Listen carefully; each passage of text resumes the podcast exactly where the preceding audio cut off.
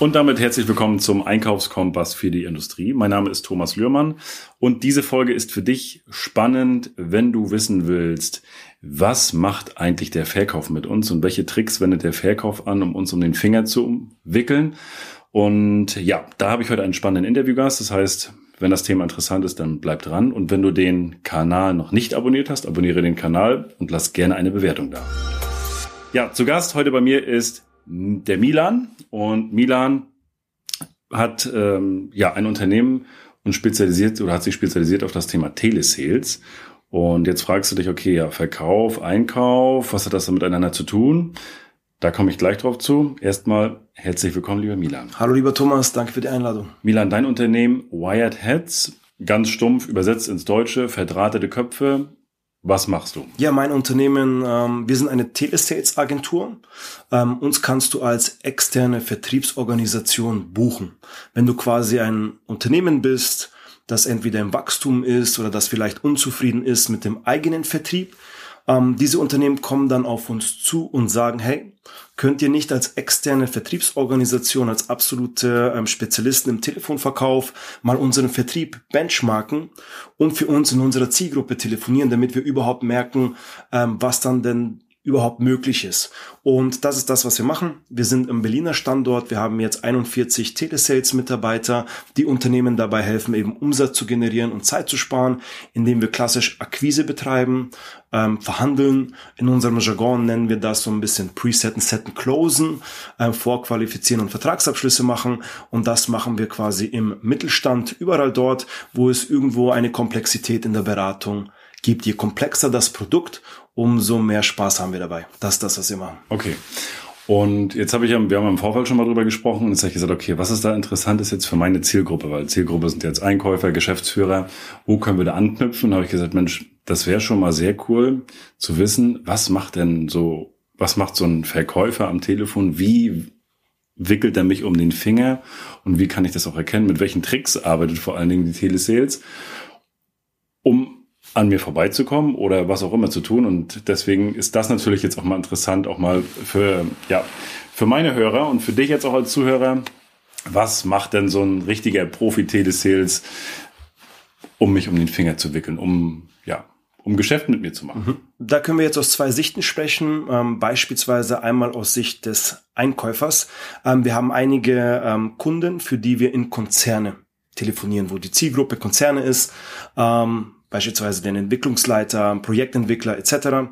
Und äh, wenn ich so ein Briefing sehe, dann freue ich mich natürlich sehr, im Konzern zu telefonieren. Ähm, wenn du jetzt Einkäufer bist, dann sagst du, okay, ähm, jetzt bin ich mal gespannt. Mein Ziel ist es dann im Vertrieb, dass wir auf gar keinen Fall mit dem Einkauf erst telefonieren. Das heißt, ähm, wir überlegen uns Strategien, wo wir sagen, okay, wie können wir den Entscheider überzeugen? Wie können wir mit ihm relativ schnell ins Gespräch kommen, ihm einen Mehrwert bieten, ohne dass es erstmal um eine Bestellung geht? Konkretes Beispiel. Wir haben eine Strategie, ich rede hier ähm, relativ offen, das soll auch Mehrwert für die Einkäufer sein. Ähm, die nennt sich ähm, ja, Frontend, Backend Strategie, ähm, ein Ankerprodukt den Entscheidern im Konzern zu geben. Wie sieht das aus? Wenn wir jetzt beispielsweise, es gibt Unternehmen, die rufen in den Konzern an und sagen, hey, ähm, wir würden uns gerne als Dienstleister anbieten, wir können Ihnen folgenden Mehrwert bieten, ähm, bestellen Sie doch bitte bei uns. Sehr oft passiert dann, ja klar, ich leite Sie gerne weiter in den Einkauf und dann sprechen Sie weiter mit dem Einkauf. So, was wir anders machen, ist, dass wir sagen, okay, welchen Mehrwert könnten wir einem Entscheider geben, den wir targetieren im Konzern? Ähm, Je nach Zielgruppe gibt es immer einen anderen Schmerzpunkt, einen anderen Bedarf. Den versuchen wir zu eruieren. Jetzt telefonieren wir für eine Unternehmensberatung und sagen, okay, wir bieten dem Entwicklungsleiter erstmal einen kostenlosen Workshop an, einen vor Ort kostenlosen Workshop, wo wir dann zwei, drei Berater erstmal für einen halben Tag hinschicken, wo wir dem Entwicklungsleiter sagen, du pass mal auf, ähm, wir wollen hier noch gar nicht ein Lieferant werden, ähm, wir müssen noch gar nicht mit dem Einkauf sprechen, ähm, wir sind ein Startup, wir sind ein junges Unternehmen, wir wollen uns erstmal beweisen, ähm, wir brauchen nur einen halben Tag und du gehst mit konkreten Strategien, Impulsen raus, wie du in deiner Produktion beispielsweise bis zu 25 Prozent Kosten einsparst. Da habe ich gleich nochmal eine Rückfrage, aber das machst du ja sehr individuell. Das hängt ja immer von deinem Richtig. Kunden habe, also welche Kunden du hast. Richtig. Das heißt, du passt dich dann wirklich mit deinem Team Genau. darauf an und entwickelst dann halt Workshops für deine Genau. Kunden, wo du dann mit in die Konzerne gehst. Ganz genau. Okay. Richtig erkannt. So. Und dann bleiben wir beim Entwicklungsleiter, dann schicken wir ein Team. Also dann, der erste Punkt ist, wie komme ich erstmal zum Entwicklungsleiter? Ich muss ja irgendwie ihn ans Telefon bekommen. Je größer das Unternehmen, umso einfacher. Weil viele trauen sich auch nicht und viele bleiben beispielsweise erstmal an der Vorzimmerdame irgendwo hängen.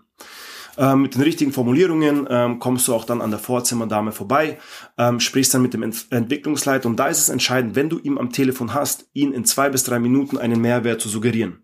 In dem Fall ist es jetzt dieser honorarfreie Workshop, wo wir drei Leute reinschicken. Dann gibt es noch ein zweites Telefonat, wo wir nochmal vorqualifizieren, sagen, hey, bevor es dann in den Workshop geht, bevor wir unsere drei Leute hinschicken, ähm, wie ist euer Entscheidungsprozess? Das ist die erste Frage, die wir stellen. Wie ist euer Entscheidungsprozess? Und der Entwicklungsleiter freut sich, dass er kommt und er bekommt honorarfreie äh, Impulse und er gibt uns natürlich die Infos. Wie viel Budget darfst du denn freigeben? Ab wann wird der Einkauf involviert? Wie viele Vorgesetzte? Ähm, Wie verhandelt dein Einkauf? Das fragen wir alles ab. Und das Witzige ist, der der Entscheider oder der äh, unsere Zielgruppe, der diesen Workshop haben will, der sagt, okay, ich gebe denen jetzt erstmal Infos, weil ich hole mir jetzt erstmal die Infos. Oft gehen wir dann rein und sagen wir beispielsweise, hey, wir machen das schon für deinen Wettbewerber, wir geben dir kostenlose Impulse. Und er gibt uns alle Informationen und in einer Vorqualifizierung am Telefon scannen wir dann wirklich nochmal, lohnt es sich mit dem Team da rauszufahren. Wenn er die Kriterien erfüllt, lohnt es sich, dann haben wir natürlich die Daten, ab wann ist der Einkauf involviert etc. Dann performen die Jungs natürlich oder overdelivern, sagen wir jetzt im Englischen. Die geben mehr, die beweisen sich vor Ort. Der Entwicklungsleiter jetzt in dem Beispiel ist dann überzeugt. Er sagt, euch Jungs will ich haben.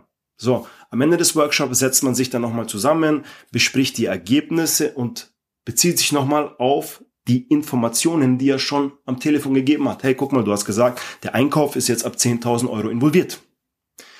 Unser Angebot liegt jetzt bei 80.000 Euro. Wie können wir das staffeln, dass wir nicht mit dem Einkauf sprechen müssen? Oder bei welchen Lieferanten hast du denn noch Budget?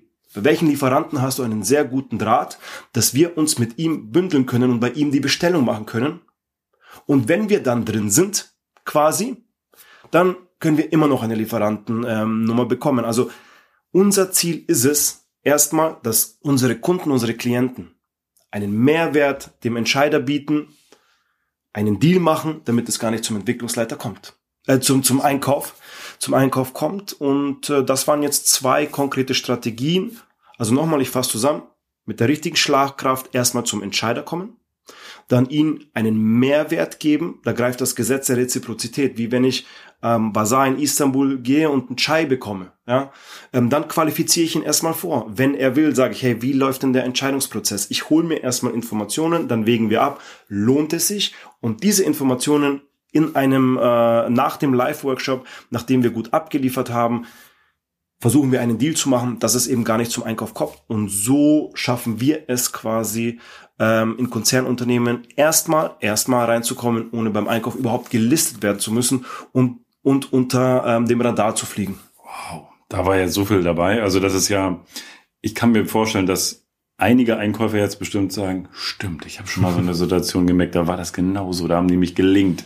Und jetzt hast du vielleicht ein Bild, warum das so ist. Und ich kann mir vorstellen, dass nicht nur ihr so arbeitet, sondern vielleicht der ein oder andere auch. Und jetzt muss man dabei sagen, ja, das, das passiert ja bei uns im großen Konzern nicht.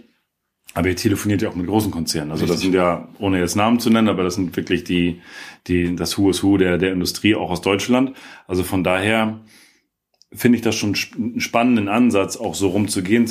Wir haben ja viele Sachen, die erst wirklich beim Projektentwickler auftauchen. Der ist dann überzeugt und schiebt es dann nachher irgendwann nur noch zum Einkauf hin. So, und die Frage ist natürlich jetzt, okay, habe ich so einen Fall auch in meinem Unternehmen? Wenn ich jetzt Einkäufer bin, habe ich sowas auch dort? Und wie kann ich das umgehen oder wie kann ich das verhindern? Also ich möchte ja schon, klar, wird es ja immer ein Mehrwert sein für mein Unternehmen, aber verhindern, ich habe jetzt selber gerade mal so drüber nachgedacht, ich kann ja nur den, oder was heißt nur, den Kontakt zu meinen Entwicklern strammer halten, sagen, was Mhm, macht ihr hier? Woran arbeitet ihr? Was passiert hier gerade? Was ist mit euren Budgets? Ja. Wo laufen die? Um das so ein bisschen zu durchleuchten und das, um etwas die Kontrolle darüber zu haben.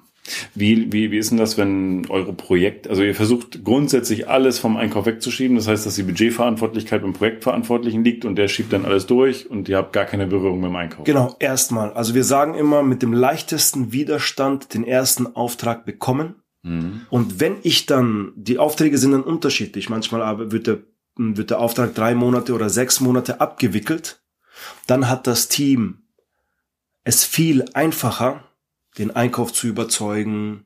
Wir sagen immer Land and Expand. Lande erstmal mit dem einfachen Widerstand und wie so eine kleine Guerilla-Armee hast du dann die Möglichkeit, mit den richtigen Leuten essen zu gehen, mit den richtigen Leuten zu sprechen. Und wenn du dann eine Empfehlung bekommst zum Einkäufer, dann ist es wieder ganz anders. Dann kann ich beim Projektverantwortlichen wieder sagen, du, pass mal auf, wir wollen ja mehr bei euch machen. Für welche äh, Fachbereiche sind wir denn noch interessant? Ähm, ja, für den, den und den. Ähm, wir haben ja einiges vor. Wir wissen auch, dass es grundsätzlich eher schwer ist, eine Lieferantennummer zu bekommen. Du bist ja von unserer Arbeit überzeugt. Welchen deiner Einkäuferkontakte könntest du denn uns empfehlen? Wo hast du denn einen guten Draht dorthin, dass wir uns unseren Einkäufer aussuchen? So, das ist der nächste Punkt, dass wir halt sagen, okay, wenn wir wieder zurückspulen ist, der vorige, äh, der, der erste Fall, wie man es nicht macht, ich rufe an, gehe zum Einkauf, habe keine Beziehung.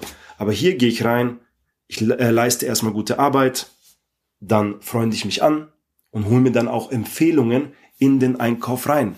Mit den richtigen Leuten, den richtigen Fragen zur richtigen Zeit zu stellen und die öffnen sich ja.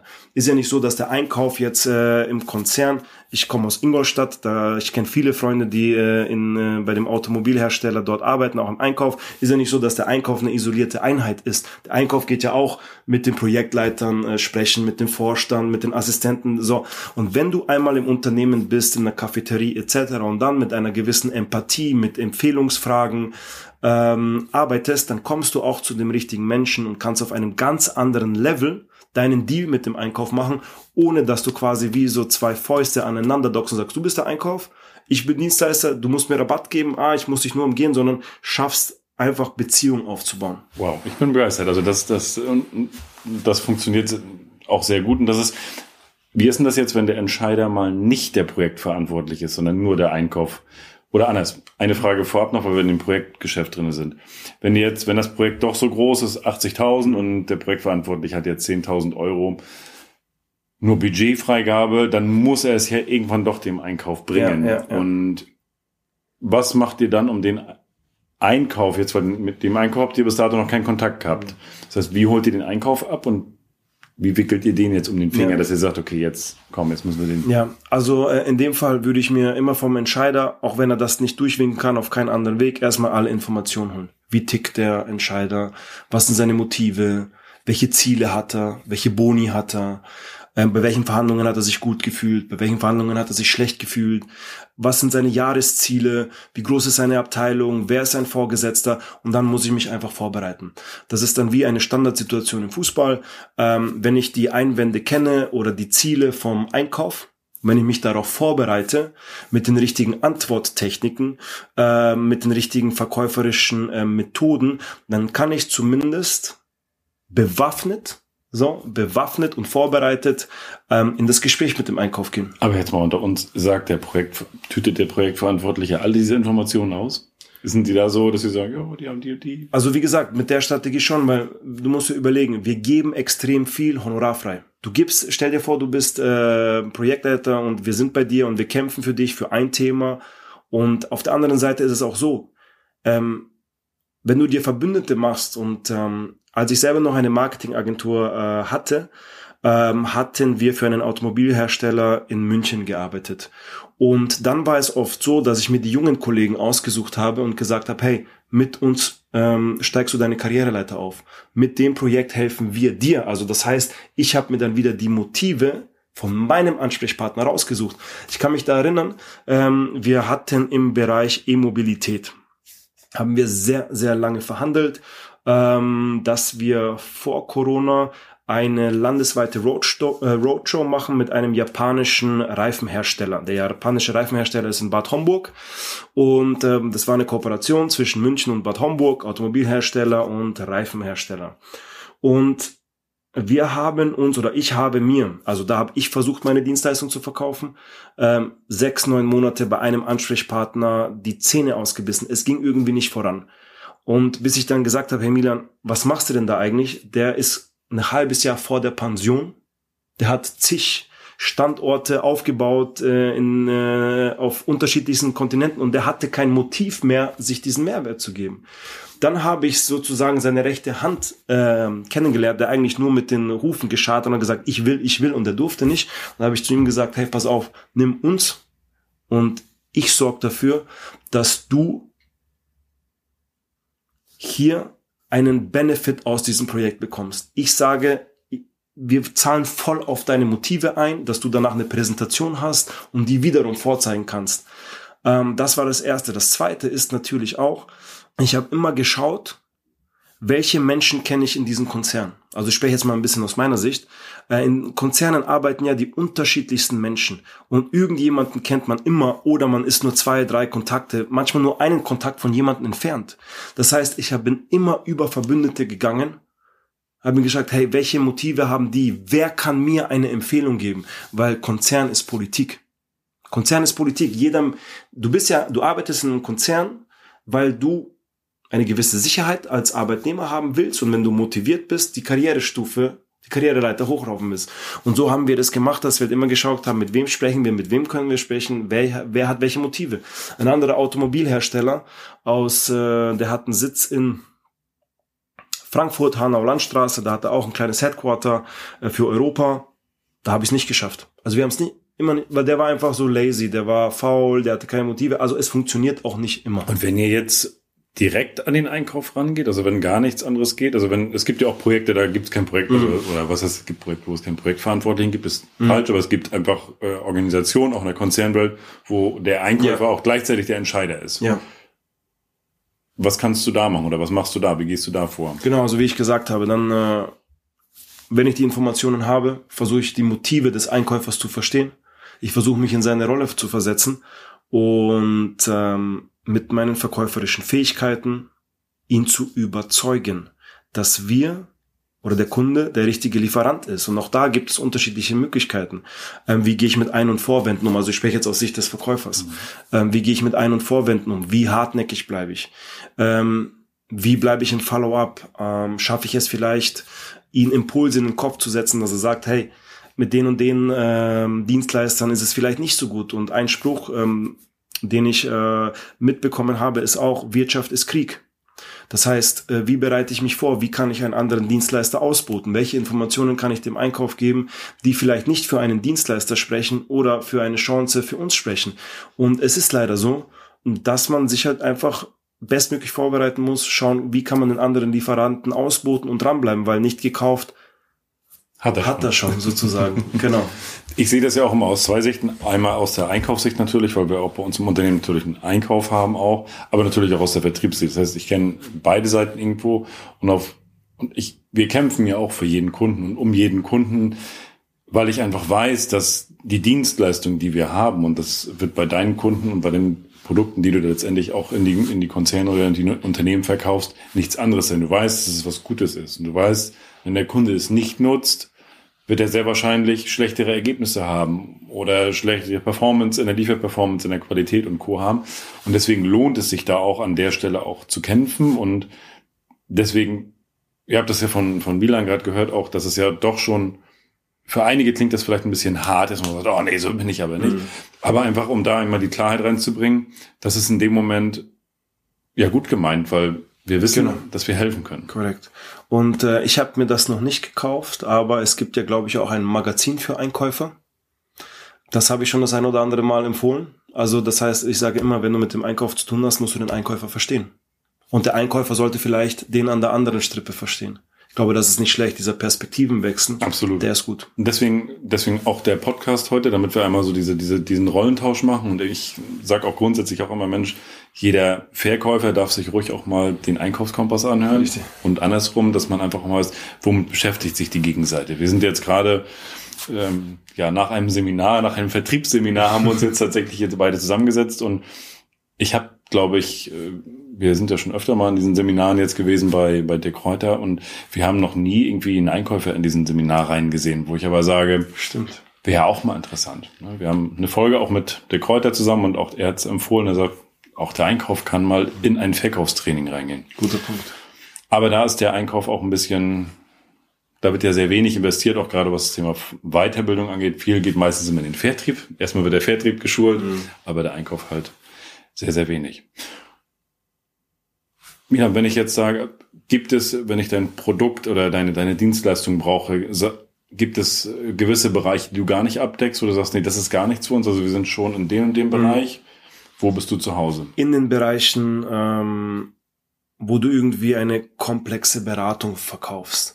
Wir sind jetzt ähm, nicht die Telesaleser, die Produkte verkaufen. Ja, Produkte aus der Beratung gibt es auch, aber so klassisch ähm, haptische Produkte. Das machen wir gar nicht, sondern wir verkaufen Beratungsleistungen.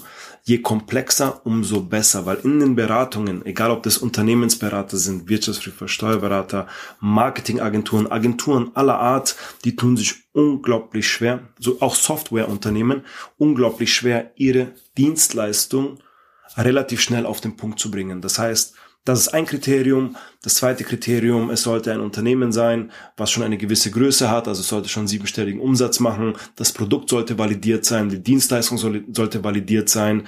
Das sind so die Kriterien, äh, nach denen wir gehen. Okay, also das heißt, wenn du jetzt Einkäufer, respektive besser noch Geschäftsführer bist und zuhörst und für dich ist das ein Thema und du hast solche Produkte, lohnt es sich definitiv mit dem Mila mal zu sprechen. Wir werden sowieso alles verlinken in den Shownotes. Du hast gesagt, mit 40, 41 Telesales arbeitest du jetzt gerade. Kannst mhm. du die Branchen auch, äh, ist das, du hast schon mal ein paar Sachen genannt, Unternehmensberatung ist ein Thema. Mhm. Genau, Unternehmens, äh, Unternehmensberatung aller Art, Steuerberatung, Wirtschaftsprüfung. Wir haben Softwareunternehmen, IT-Lösungen. Marketing. Äh, genau, Marketing. Wir haben einen Zweizahlungsanbieter, für die wir telefonieren, auch Softwarelösung und viele Berater und Experten. Ich würde die jetzt mal so ein bisschen äh, Coaches, Speaker nennen. Okay, alles klar. Und das macht ihr jetzt seit wie vielen Jahren? Ähm, seit eineinhalb Jahren. Ähm, das ist eigentlich daraus entstanden, dass ich quasi für meine Marketingagentur den Vertrieb gemacht habe und äh, dann angefangen habe irgendwann zu sagen, okay, ich viele Leute haben mich gefragt, hey, kannst du uns Skripte schreiben, wie geht das? Und dann haben wir gesagt, kannst du auch für uns telefonieren? Und so ist es überhaupt entstanden, war eigentlich gar nicht der Plan. Und ich merke, das ist eine sehr dankbare Dienstleistung, äh, weil die sehr messbar ist. Vertrieb ist Mathematik und äh, der Mehrwert für die Kunden ist meistens Umsatz. Und das heißt, ähm, wir schaffen es relativ schnell, den Kunden glücklich zu machen. Und wenn er Geld verdient, bucht er uns weiter. Und deswegen ist es ein sehr dankbares Geschäftsmodell. Wie viele Kunden habt ihr jetzt mit, so mit 40 Telesales? Da, gut, es kommt aufs Produkt drauf an, aber Genau, also wir haben jetzt im Bestand 50 ähm, Kunden, knapp 50, ähm, für die wir telefonieren. Wir werden aber jetzt auch radikal so ein paar Kunden abschneiden und mit weniger Kunden einfach mit mehr Kapazität in die Unternehmen reingehen. Das ist so der Plan. Also wir werden jetzt wirklich für weniger mehr telefonieren und dann wirklich mit zwei, drei, vier oder fünf Telesales pro Kunde auch reingehen. Das ist jetzt so ein bisschen die Strategie, die wir ändern werden. Wir hatten jetzt in der Wachstumsphase viele Unternehmen, die uns in der Kaltakquise gebucht haben, die gesagt haben, hey, mach das, funktioniert alles ähm, ist natürlich auch bei aller Liebe zum Thema Telesale, zum Thema Akquise, auch das ist ein Marathon. Es ist nicht so, dass du sagst, du nimmst jetzt das Telefon in die Hand. Da spielen so viele Faktoren eine Rolle. Wie ist das Produkt? Wie ist die Zielgruppe? Wie ist der Bedarf der Zielgruppe? Wie ist der Datensatz? Wie gepflegt ist der Datensatz? Und, und, und. Sodass wir halt wirklich gesagt haben, hey, wir wollen zum Rolex in der Branche werden. Das habe ich mir für nächstes Jahr äh, als Ziel gesetzt für 2023, das Rolex in der Branche, den Club etwas kleiner halten, exklusiver, aber dann auch wirklich ähm, abliefern, wirklich State of the Art zu werden in Deutschland. Das ist das Ziel. Sehr, sehr spannend. Also das, ich glaube jetzt der Einkauf hat, darf ein, hat jetzt einen kleinen Einblick bekommen, was so die Telesales im Hintergrund machen. Klare Empfehlung, schaut euch mal das eine oder andere Seminar an, auch das Vertriebsseminar, aber natürlich auch im Bereich Einkaufsseminar, Weiterbildung ist immer ein Thema, egal welche, welche Art und Weise.